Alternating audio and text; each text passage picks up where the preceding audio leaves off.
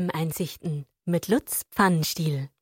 Aus acht nach vier hat es geheißen im Viertelfinale dieser Europameisterschaft und es haben sich ja eigentlich alle Favoriten durchgesetzt und Dänemark. Jetzt haben wir ähm, zwei sehr interessante Halbfinals vor der Tür.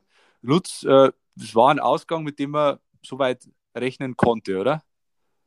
Auf dem Papier auf jeden Fall, wenn es um die Namen geht, wahrscheinlich auch.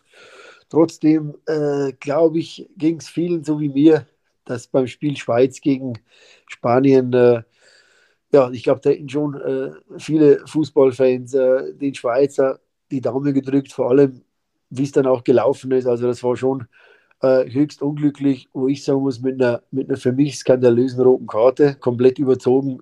Da stellt sich dann wieder genau die Frage, warum, wenn ich schon die Möglichkeit habe, auf ein Videobild und aus verschiedenen ja, Sichtweisen nochmal draufzuschauen, warum benutze ich sowas nicht in so einer entscheidenden Phase des Spiels? Äh, dann hätte er definitiv gesehen, dass das kein, keine gestreckten zwei Beine waren, sondern mit einem Fuß ganz klar versucht, den Ball zu spielen und ihn auch trifft. Äh, hartes Einsteigen, gelbe Karte auf jeden Fall, aber er hat ganz klar das Momentum des Spiels damit getroffen. Die Schweizer haben sich nur noch versucht, irgendwie über die Verlängerung zu quälen und dann ist irgendwann mal der Ofen aus. Und das hat man dann, glaube ich, gesehen bei der Art und Weise, wie sie Elfmeter geschossen haben im Vergleich gegen Frankreich. Das war ja müde, müde hoch drei. Also da war es ja teilweise so, dass der Ball gerade noch zur Linie ging. Wirklich schade, weil die Schweizer haben gekämpft wie die Löwen und die Spanier haben sich halt jetzt langsam, aber sicher in das Turnier hinein gearbeitet. Äh, muss man akzeptieren, aber trotzdem fand ich es sehr schade. Jetzt treffen die Spanier auf Italien. Das ist ein vielleicht das, also auf jeden Fall das äh, Halbfinale mit dem höheren Niveau. Ähm, Im Viertelfinale hat sich Italien gegen Belgien durchgesetzt. Die Belgier waren ja deine persönlichen Favoriten. Äh, die Italiener haben es aber mit ihrer ganzen Abgezocktheit gelöst, kann man das so sagen? Ja, kann man so sagen. Ähm, also ich war weiterhin der Meinung, dass die Belgier das durchwegs auch das Turnier gewinnen können, aber du triffst halt dann eben schon relativ früh auf die Italiener, die halt momentan einfach eine, eine Welle der Euphorie haben. Taktisch sind sie sowieso äh, unter Mancini unglaublich gut. Das, ich sag mal, das neue Italiener, Italien äh, mit dem, äh, mit dem Mancini-Gen äh, eingebaut, ist einfach viel aggressiver, viel offensiver. Und trotzdem hat man so die zwei verschiedenen Italiens gesehen. Einerseits haben sie super gepresst, auch im Konterpressing, auch dadurch ein Tor gemacht. Und dann haben sie natürlich auch wieder schön verzögert, alles langsam gemacht, taktisch extrem gut gestanden, wirken aber gefährlicher als das frühere Italien, weil jetzt wollen sie auch mal ein Spiel, sag ich mal, zu Ende spielen und gehen gleich aufs zweite und dritte Tor. Für die Belgier war es schade, aber das, das, das war, finde ich, ein überragendes Viertelfinale mit auf sehr hohem Niveau. Italien da in diesem Spiel an der Grenze der Fairness. Äh, Ciro Immobile hat sich zu einer Schauspieleinlage hinreißen lassen und sich äh, zuerst ja, äh, im, am Boden gewälzt im 16er und als dann ein paar Sekunden später das Tor für Italien fiel, war auf einmal blitzgeheilt. Äh, ist, ja, war eine, äh, hat einen faden Beigeschmack gehabt, äh, diese Szene. Faden Beigeschmack. Wieder, aber das war schon wieder so schlimm, dass es schon wieder irgendwie lustig war. Ja. Also vor allem vom, vom Gesichtsausdruck, als er aufsteht, bis er wieder ganz normal läuft ihn komplett zu verurteilen, äh, ist, glaube ich, auch falsch. Ähm, ist eine, war eine ganz dumme Szene. Hat auch wirklich äh, nicht unbedingt vorbildhaft ausgeschaut für, mhm. für, für die Sportlergeneration oder, oder, oder unsere junge Generation. Aber also mich hat es ehrlich gesagt zum Schmunzeln gebracht. Bei äh, Dänemark gegen Tschechien, das Viertelfinale der Außenseiter, war auch eine ja, Szene mit spielentscheidend, die so gar nicht hätte entstehen dürfen. Dänemark hat einen Eckball bekommen, der eigentlich ein Abschluss gewesen wäre und aus diesem Eckball ist dann das Führungstor für Dänemark entstanden. Also auch da ja, etwas unglücklich äh, aus Sicht der, der Schiedsrichter. Aber für Dänemark kann man schon sagen, es war im Großen und Ganzen ein, ein verdienter Sieg. Ja, Alex, lustigerweise habe ich da heute einen, einen Call gehabt mit jemandem äh, von der UEFA und die haben die Bilder nochmal angeschaut und angeblich, also ich habe es nicht gesehen, so, so gut sehe ich nicht mehr, ist aber der Ball als letztes dem tschechischen Spieler an die Hand gesprungen. Okay. An, die, an eine normal, an die, an die angelegte Hand, das wäre auch kein Handspiel gewesen, aber er hat ihn zuletzt ganz leicht mit der Hand berührt. So wird mir das heute nochmal äh, von UEFA-Seite äh, äh, gesagt. Also die sind sich da ganz klar und, und, und, und auch forsch. Das war keine Fehlentscheidung. Der Linienrichter hat ganz klar gesehen, dass die Hand beim, beim, beim, beim also nach dem Abroller gestreift wurde. Ich habe sie nochmal versucht anzuschauen. Ich konnte es mit bloßem Auge nicht erkennen. Ich konnte es auch aus, aus, aus der Kameraperspektive nicht erkennen. Äh, wenn ich beim ZDF gewesen wäre mit den ganzen verschiedenen Kameras, hätte ich es vielleicht gesehen. Also da halte ich mich raus.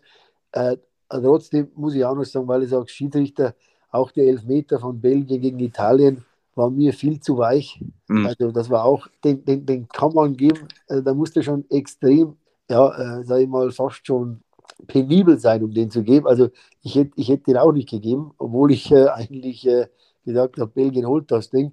Und die Szene jetzt äh, sieht natürlich auch wieder etwas komisch aus, aber äh, also angeblich war es keine.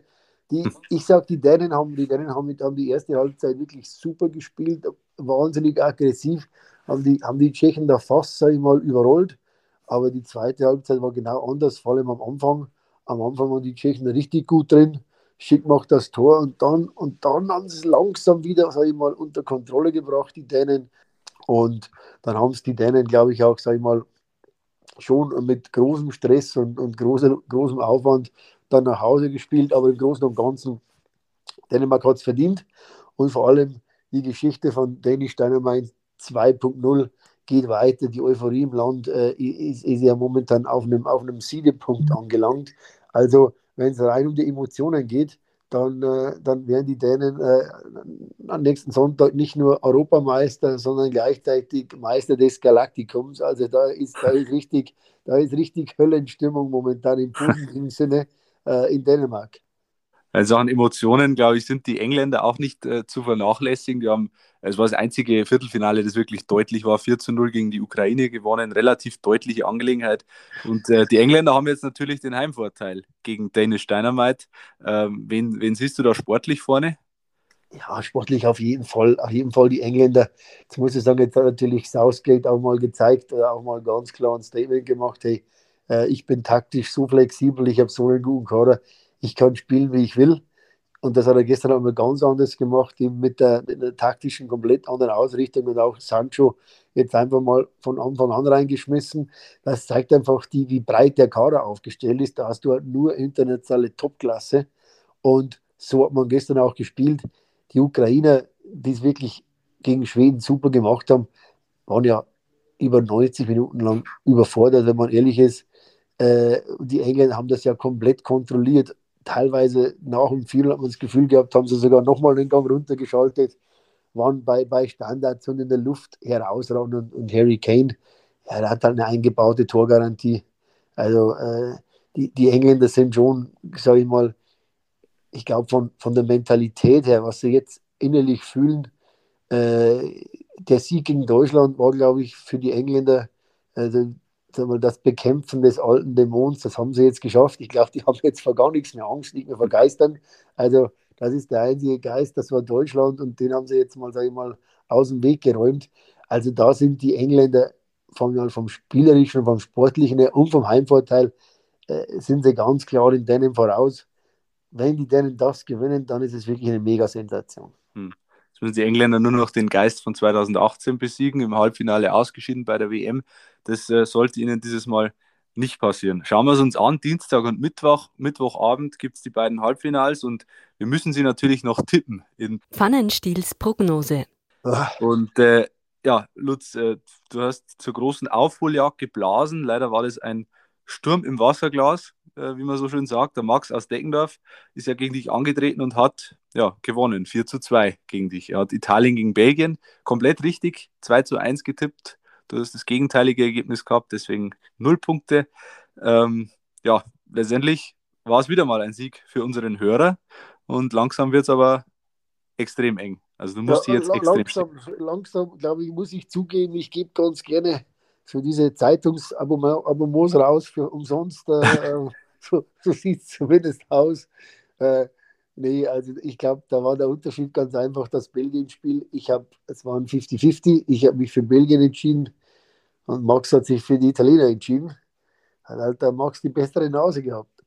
Das stimmt allerdings, ja. Schauen wir mal, schauen wir mal wie es im Halbfinale jetzt läuft. Der Hans aus Waldkirchen hat die beiden Halbfinalpaarungen getippt ähm, und fordert dich heraus. Und jetzt geht es ähm, natürlich ins Halbfinale. Jetzt sind wir in der Crunch-Time und dann haben wir auch mir gesagt, wir erhöhen mal die Punkteausbeute. Es geht jetzt um sechs Punkte fürs richtige Ergebnis. Es geht um vier für, die, äh, für das richtige Torverhältnis und um zwei Punkte für die richtige Tendenz. Also Lutz, du kannst jetzt nochmal ähm, auf den letzten Metern zumindest Boden gut machen. Mal schauen, ob du unsere Hörer noch überholst. Das wird schwer. Aber schauen wir mal, was der Hans aus Waldkirchen getippt hat. Italien gegen Spanien sagt er 3 zu 1. Sag ich 1 zu 0. England gegen Dänemark, da ähm, setzt er auf den Favoriten 2 zu 1. Und da sage ich 2 zu 0. Okay. Also Tipp, du gehst quasi mit Hans und setzt dann darauf, dass du beide Ergebnisse komplett ja, richtig Du kannst auch sagen, der Hans geht mit mir, das habe ich ja schon vorher. Also, äh, Sozusagen. Ja, genau, wir brauchen halt andere, ein anderes, anderes Torverhältnis. Nee, für mich ist klar, äh, England, Italien sehe ich als Finale, wäre wär wär eigentlich auch mein Wunschfinale. Ja, wird sich, wäre wär gut anzuschauen auf jeden Fall, das, das kann man so sagen. Ähm, da jetzt am Dienstag und Mittwoch die beiden Halbfinals sind, äh, hören wir uns erst am Freitag wieder, weil es macht ja keinen Sinn, zwischen den beiden Halbfinals äh, was zu besprechen. Deswegen die Bitte an unsere Hörer, ähm, bis äh, Freitag Vormittag am besten die Tipps fürs Finale dann zukommen zu lassen unter heimatsport.pmp.de und es gibt wie immer ein zweiwöchiges Freiabo für die Heimatzeitung zu gewinnen. Äh, Lutz, wir ja, harren jetzt der Dinge, schauen auf äh, Dienstag und Mittwoch und dann hören wir uns ein letztes Mal am Freitag wieder vor dem EM-Finale am Sonntag dann. Lutz, äh, mach's gut und bis Freitag. Perfekt, vielen Dank.